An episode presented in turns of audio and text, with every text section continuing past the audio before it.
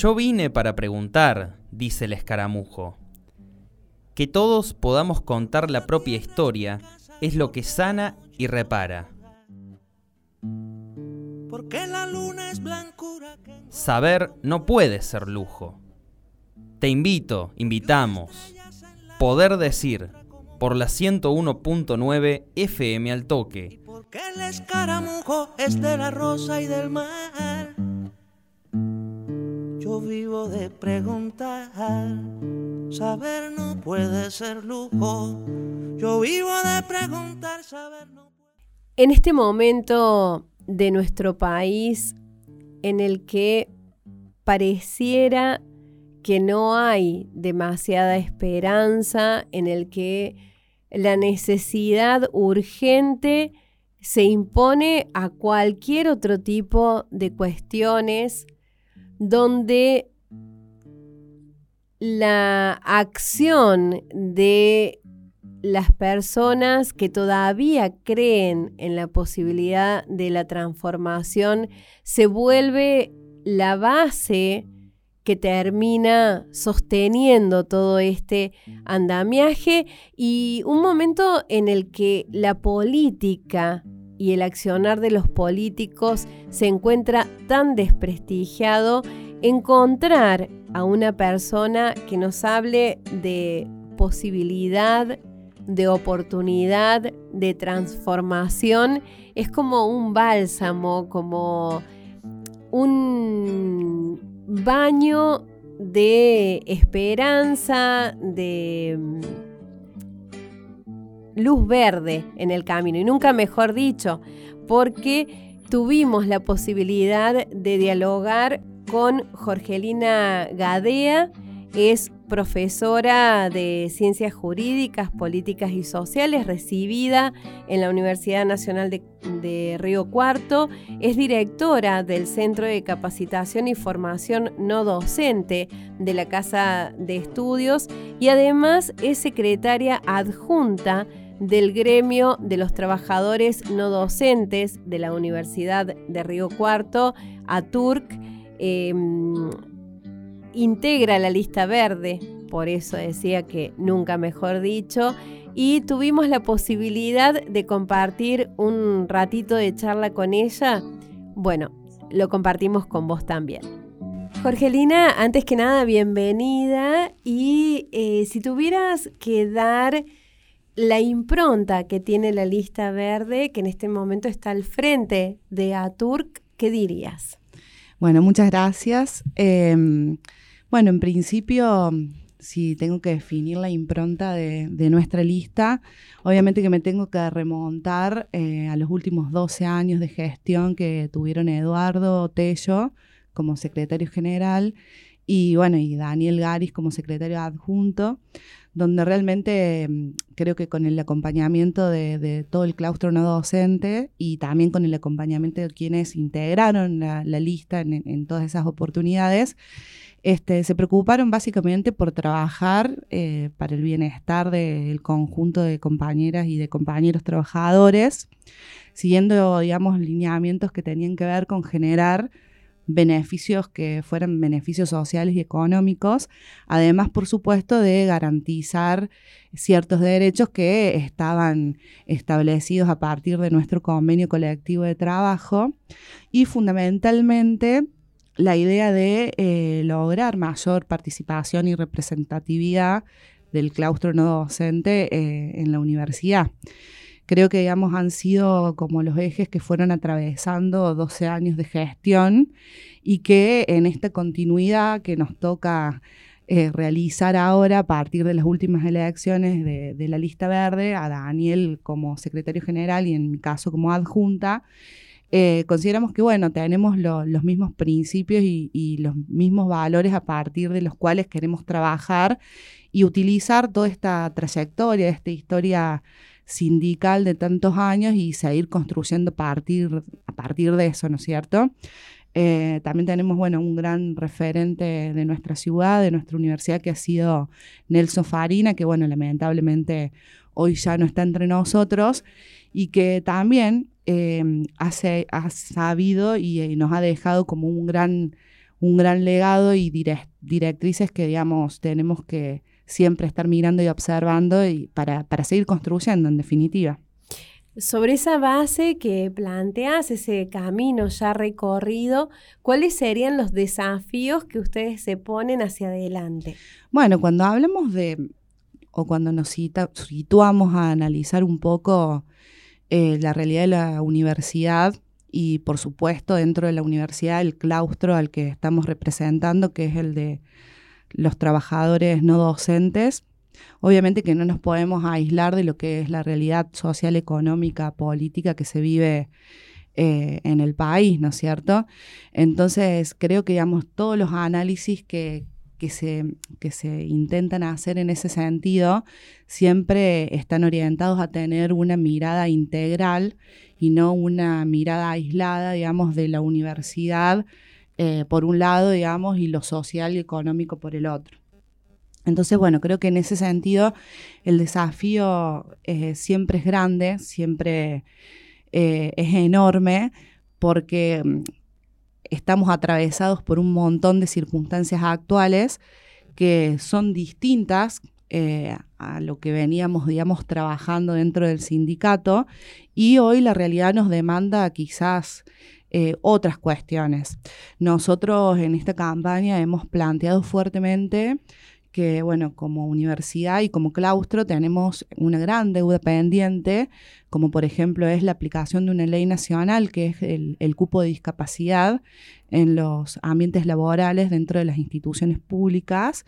Eh, bueno, entonces, bueno, por ejemplo, eso es un, desafío que nosotros nos planteamos, poder poner en funcionamiento eh, la reglamentación que nos permita cumplir con esa normativa eh, nacional.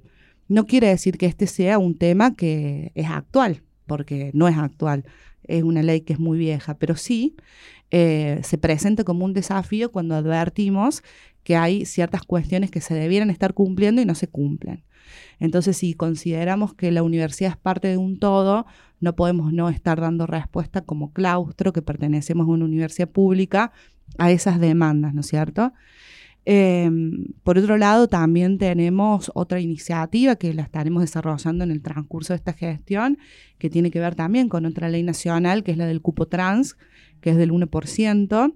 Eso aún no está siendo trabajado firmemente, eh, más allá de que existan distintas áreas de la universidad que se plantean debates y cuestiones.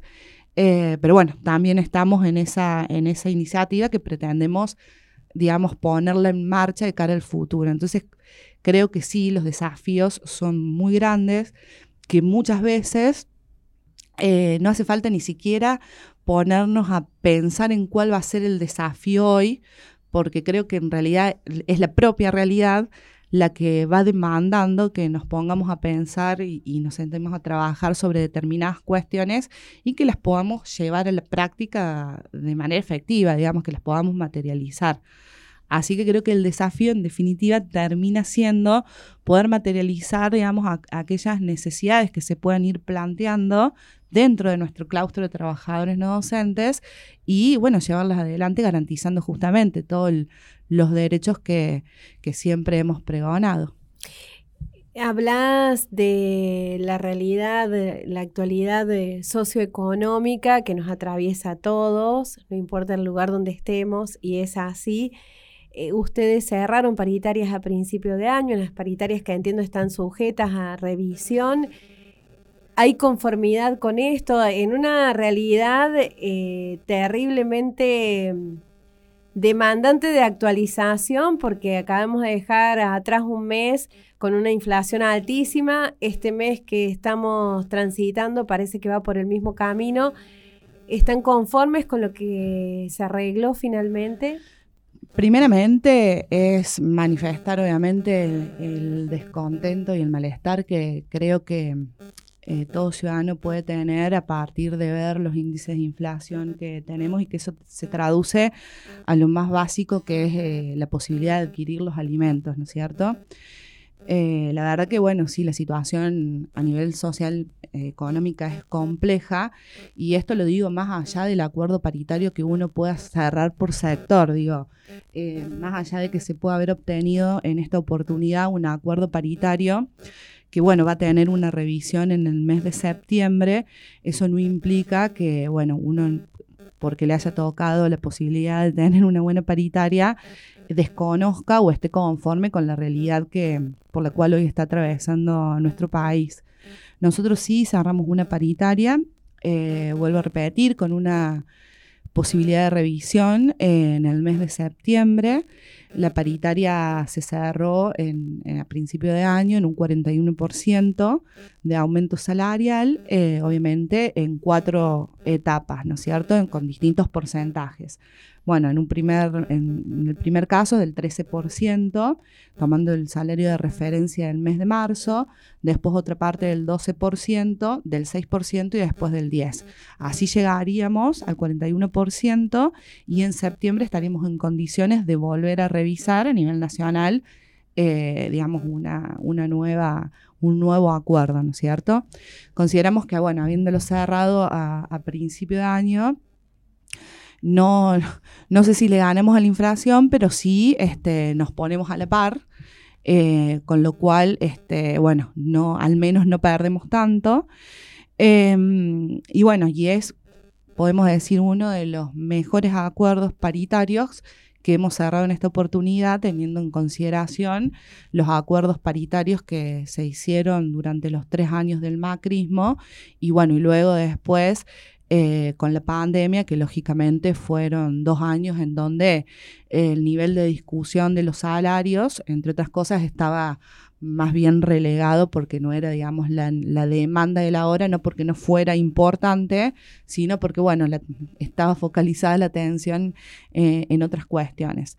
Em, en términos generales, Obviamente que siempre se quiere lograr acuerdos paritarios mejores, pero analizando la situación y comparativamente por ahí con otros sectores, podemos decir que estamos ahí dándole lucha a la escala inflacionaria. ¿Por qué tu interés por lo gremial?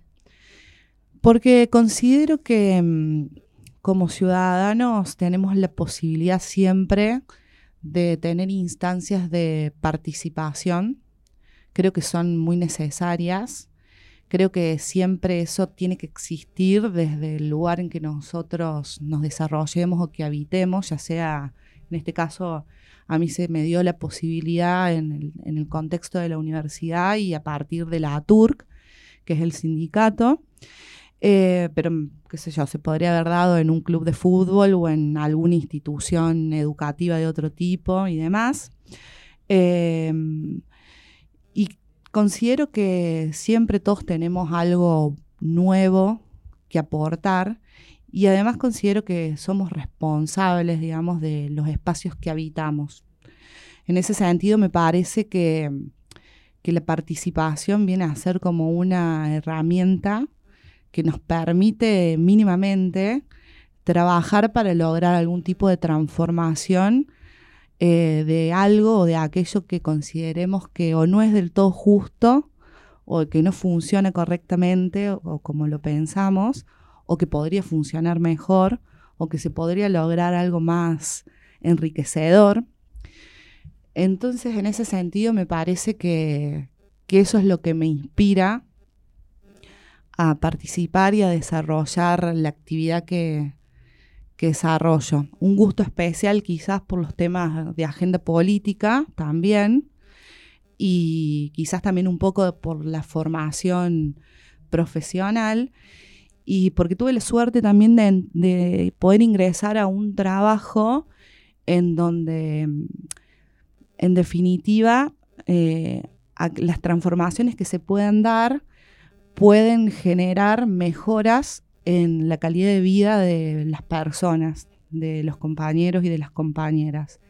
Y eso mm, tranquilamente se puede ver trasladado también a una mejora en el funcionamiento de la institución universitaria y por ende eh, a formar, crear o gestar o a seguir haciendo que crezca una universidad pública que, que, bueno, que obviamente esté a la altura de las circunstancias y de las necesidades de, del pueblo, básicamente.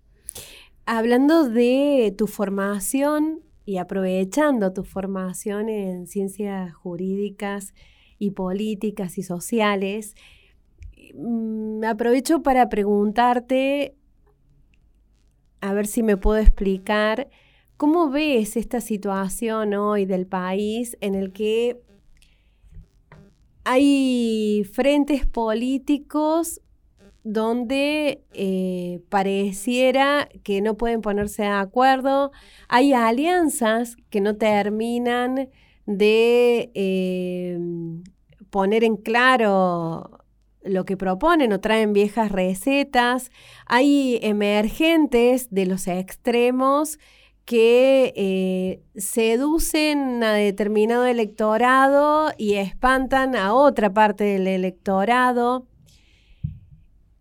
¿Cómo ves este mapa, este panorama? ¿Qué análisis nos podés brindar respecto de esto si lo has hecho? Sí, me, parece que me asusta. Eh, me asusta ver surgir eh, ciertos personajes dentro de la política. Me asustan eh, algunas ideas, algunas referencias a pasados no, no muy gustosos o de que no nos traen los mejores recuerdos. Eh, me asusta ver sectores con la dureza y la crueldad con la que se refieren a, a la gente, básicamente, y a la política, pese a que están haciendo política. Creo que una de las razones em, que fundamentan esta realidad que, se vive dentro de lo que es el contexto político de nuestro país tiene que ver con una, una fuerte injerencia de los medios de comunicación que están notablemente direccionadas a generar un efecto y un impacto a la sociedad que creo que no se mide la peligrosidad de lo que, de lo que se apunta cuando se, expresan determinadas ideas. Por eso digo que me asusta y creo que es peligroso. Y por otro lado, creo que em, también han servido los medios de comunicación para generar esto de considerar a la política como la porquería que no existe o que no sirve, que no es de utilidad o que toda la política eh, es sucia, que con la política no se, no se logra nada, que la casta, que los corruptos, que la, bueno, todos los adjetivos calificativos que se le da a la política. Yo creo que eso realmente es peligroso porque considero que en un sistema democrático la política es la herramienta para generar transformaciones. Por supuesto que en muchas oportunidades eso eh, no está esa herramienta bien utilizada, en eso podemos estar de acuerdo, pero sí creo que es necesaria y sí creo que la política se tiene que nutrir de más ideas. Y de ideas que apunten a una dirección que es no generar el odio y sí generar espacios o decisiones, proyectos, planificaciones que mejoren la vida de aquellas personas que eh, han confiado en, justamente en la política, independientemente del partido que estemos hablando, ¿no es cierto?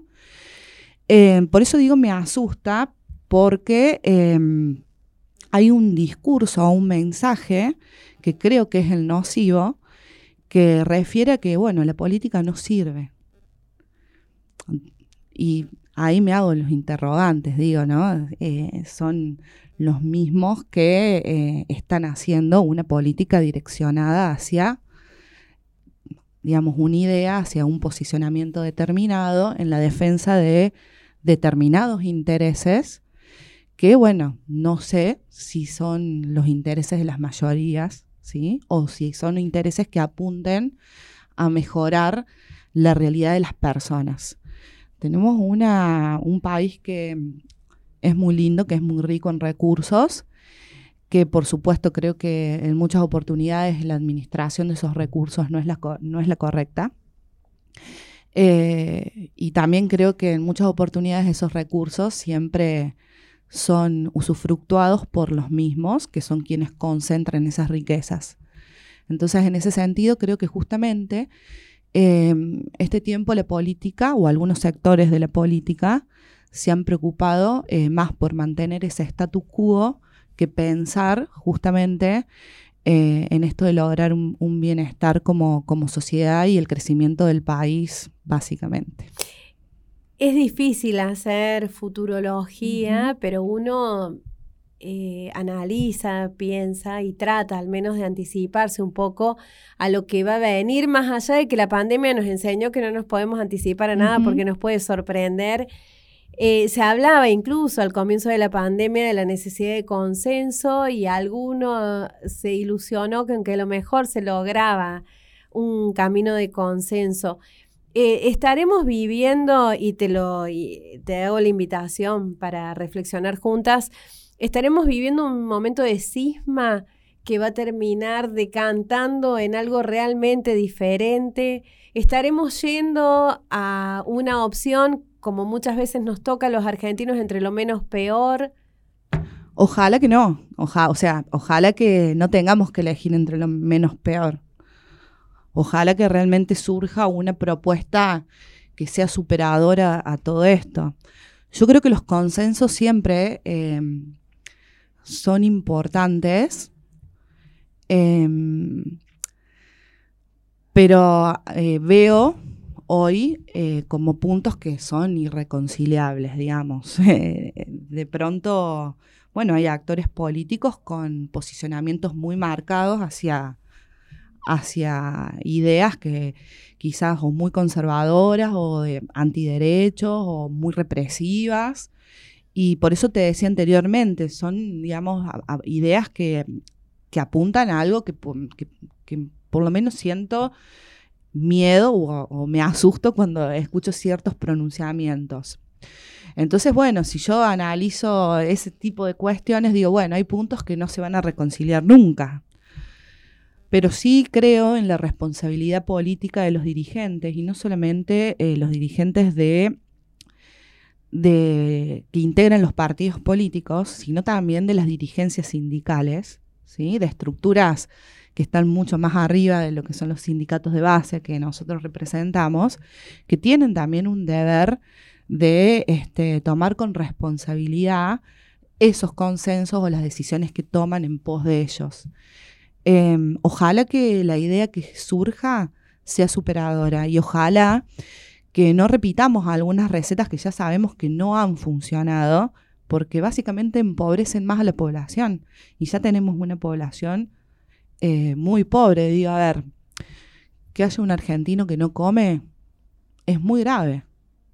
Es muy grave. Entonces, digo, si no nos empezamos a replantear determinadas cosas desde lo más básico, desde las necesidades más básicas, y me parece que estamos agarrando eh, ya de principio, digamos, cualquier tipo de planificación que se pueda hacer de cara al futuro para realmente hacer un plan, eh, para idear, digamos, una gestión de gobierno que pueda generar transformaciones y cambios, justamente, vuelvo a repetir, que mejore la vida eh, a la gente.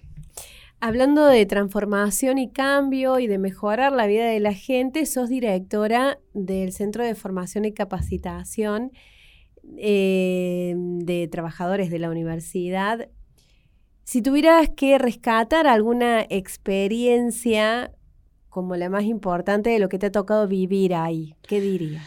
Bueno, el Centro de Capacitación y Formación no, Docente es un área que, bueno, ya tiene sus años dentro de la universidad, está anclada en la Secretaría de Trabajo de la UNI. Eh, mi antecesor eh, fue Ramiro Torres Pico, eh, y bueno, la verdad que el, centro de capacitación se gesta como, como una idea que realmente está muy buena porque intenta generar las condiciones para que eh, los trabajadores y las trabajadoras de, la universidad, de los no docentes, eh, puedan, digamos, utilizar ese espacio para generar distintas instancias de formación. Creo que, digamos, está, está, ¿por qué lo resalto como que está muy bueno? Porque en realidad tiene que ver con un espacio que intenta em, poner a disposición de los compañeros eh, justamente conocimientos, aptitudes que los, les pueden mejorar la calidad de su trabajo, ya sea en el desempeño diario eh, o bien puede generarle instancias de animarse a rendir otro tipo de concursos y demás. Entonces, eh, hablando de esto de mejorar ciertas condiciones para generar instancias de aprendizaje y de crecimiento para los compañeros y de que les, se cambie la realidad de esos compañeros, bueno, creo que esta... Eh, la herramienta del Centro de Capacitación y Formación es un, es un proyecto que fue muy ambicioso en sus comienzos y que finalmente cuando se logra, notamos, digamos, que este, generaron esos cambios, esos, cambios de condiciones. Creo que de las cuestiones más significativas dentro del centro de capacitación que nos ha tocado, digamos, transitar, em, por eso nombré a Ramiro, porque es uno de, mis compañeros que me antecedió y que trabajó fuertemente en esto. Eh, tuvo que ver con la posibilidad de que muchos compañeros eh, terminaran sus estudios secundarios. Y pensar que a partir de lograr que todos los no docentes tuvieran el secundario completo, se podía generar otra instancia superadora que tenía que ver con una tecnicatura en gestión universitaria, ¿sí? que tuvo una duración de tres años, que se dio en dos cortes, en dos oportunidades, y luego se culminó con un ciclo de licenciatura en gestión universitaria. Em, fue muy gratificante ver el entusiasmo y el compromiso de los compañeros y de las compañeras para terminar sus instancias de estudios obligatorios, digamos. Em, y después ver la necesidad de seguir superándose y de seguir perfeccionándose para poder, obviamente, volcar todo ese aprendizaje a la realización de sus tareas eh, dentro de la universidad. Eh, al mismo tiempo se fueron generando otras instancias de cursos de capacitación de, distintas, de distintos tipos, siempre con muy buena concurrencia y muy bien receptado por el, por el conjunto de compañeros. Ahora estamos trabajando también fuertemente en, en, la carrera completa de la licenciatura en gestión universitaria, que ya ahora nos vamos a animar a que sea una carrera de cinco años, que van a poder estar eh, tomando las clases ahí en la uni, los compañeros, o sea que estamos hablando ya de una carrera de grado. Entonces hemos podido eh, gestionar a través del área de capacitación de la Federación Nacional de Trabajadores Universitarios No Docentes, que es la FATUN, los fondos, digamos, para poder llevar adelante este proyecto. Así que creo que es, digamos, un espacio que es, es bárbaro para, para seguir construyendo y seguir dándole herramientas a los compañeros y a las compañeras para que se desarrollen. Esto que te voy a plantear ahora, ojalá dentro de no mucho tiempo tenga que plantearlo de otra manera o no lo tenga que plantear de esta forma que lo voy a hacer, pero seguimos en un camino que todavía tiene que lograr abrir muchas puertas. Y tiene que ver con tu condición de mujer en una actividad que cada vez menos, pero históricamente siempre eh, ha tenido como personas destacadas a hombres. Eh, estoy hablando de la actividad gremial y eh, si podés compartirnos cómo te sentís como mujer dentro de la actividad gremial, sentís que sos igual de escuchada que los compañeros varones eh, ¿Te plantea eso un desafío particular, distinto? ¿Cómo lo vivís? Bueno, eh, yo creo, digamos, siempre no, me gusta que, digamos, mi experiencia eh, sea como la significativa porque considero que no todas vivimos las mismas realidades y las mismas circunstancias y además en muchas oportunidades tiene que ver con cuestiones de, carácter o de personalidad. Em, más allá de eso, eh, sí, comparto esto de que em, el sindicalismo ha sido siempre, y la política en general, como otros tantos espacios, han sido siempre espacios en donde eh, ha pesado la decisión masculina y han sido, digamos, ocupados esos espacios por hombres. Eso es una realidad que es eh, innegable. Creo que, que ya hace unos años la mujer ha tenido otra impronta y ha salido a disputar esos espacios. Y creo que a eso es a lo que hay que darle mucho significado, porque es verdad que, que esas disputas generan tensiones dentro de las estructuras y son estructuras que están muy arraigadas y muy plantadas en, digamos, en las formas de funcionamiento de, bueno, de hace muchos años, digamos. Entonces, claro que no, no sé si es, o sea, claro que no, no, tiene que ver, digamos, con una cuestión ni de facilidad ni con, ni con de dificultad, me parece. Tiene que ver con una cuestión de posibilidades. Em, y yo creo que mientras existan las posibilidades, de esas posibilidades, tantos hombres y mujeres pueden hacer uso. Obviamente que nosotros siempre hemos estado relegadas, hemos sido puestas a un costado y quizás hemos sido encasilladas en determinadas actividades, no sé, digamos, por qué, pero, digamos, por uso y costumbre y por tradiciones era así. Y yo creo que hoy la mujer tiene otro impulso, tiene otra visión del mundo, tiene otra necesidad de, participación, tiene otra necesidad de, en, sus aspiraciones de formaciones profesionales, tiene otra, otra visión en cuanto a las tareas, a los labores que realiza, a los crecimientos profesionales, a los trabajos.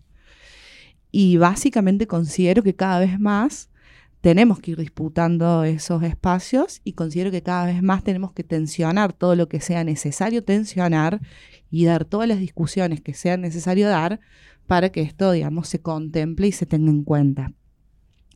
Personalmente tuve la suerte de mm, entrar a un espacio de trabajo en donde mis dos compañeros que estaban a la cabeza en ese momento, paradójicamente dos hombres, Em, me recibieron muy bien y me dieron siempre el espacio y la oportunidad para trabajar em, como yo, digamos, lo planteara o, al menos plantear las necesidades que tenía para, trabajar en, en, esos espacios.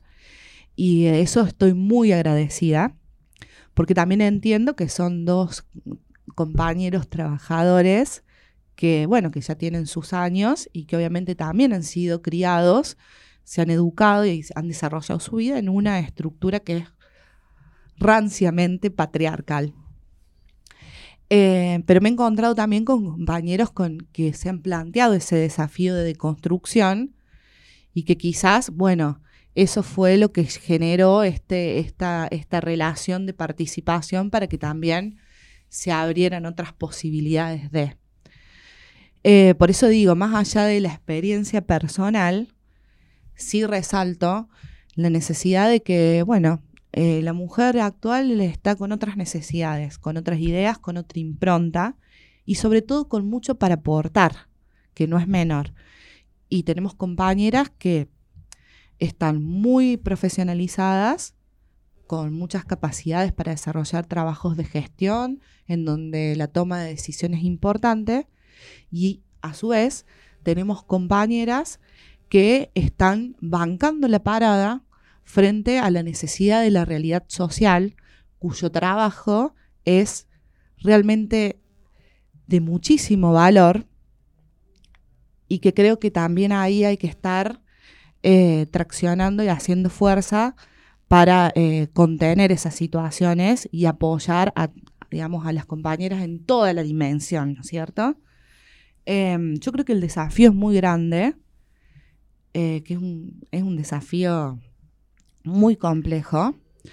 Y también apelo a esto de que deje de existir la, la visión condenatoria de la propia mujer hacia las mujeres que nos animamos a. Así que bueno, ahí.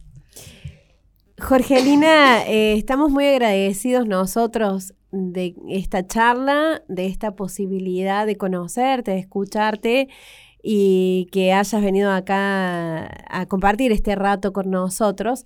Pero no te vamos a dejar ir sin hacer la pregunta que le hacemos a todos eh, al final. Si tuvieras que agradecer a alguien o a algo, ¿a qué o a quién darías las gracias? Primeramente a mi familia, por tener la posibilidad de, de poder acceder a la educación superior, eh, a la universidad pública, con el sacrificio que eso conlleva a una familia de, de trabajadores, donde hacer estudiar un hijo en una ciudad distinta al pueblo que, que nos vio nacer implica un gran, un gran sacrificio. Entonces mi, mi especial agradecimiento primero es a mi familia, porque es la, que me dio la oportunidad de llegar eh, a Río Cuarto.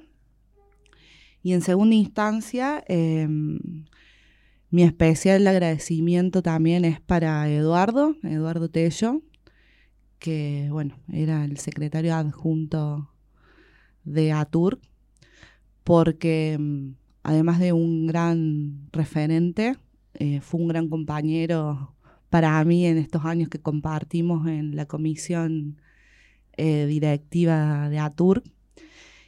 Y bueno, y por las enseñanzas, ¿no es cierto? Y por siempre estar marcando un camino junto a Daniel que, que creo que, como siempre digo, son dos dirigentes que, que nos, nos dejan la vara alta para seguir trabajando por, por todo lo que, que, consideramos que es necesario transformar o mejorar. Y bueno, eso, a ellos. Jorgelina, muchísimas gracias. No, gracias a vos.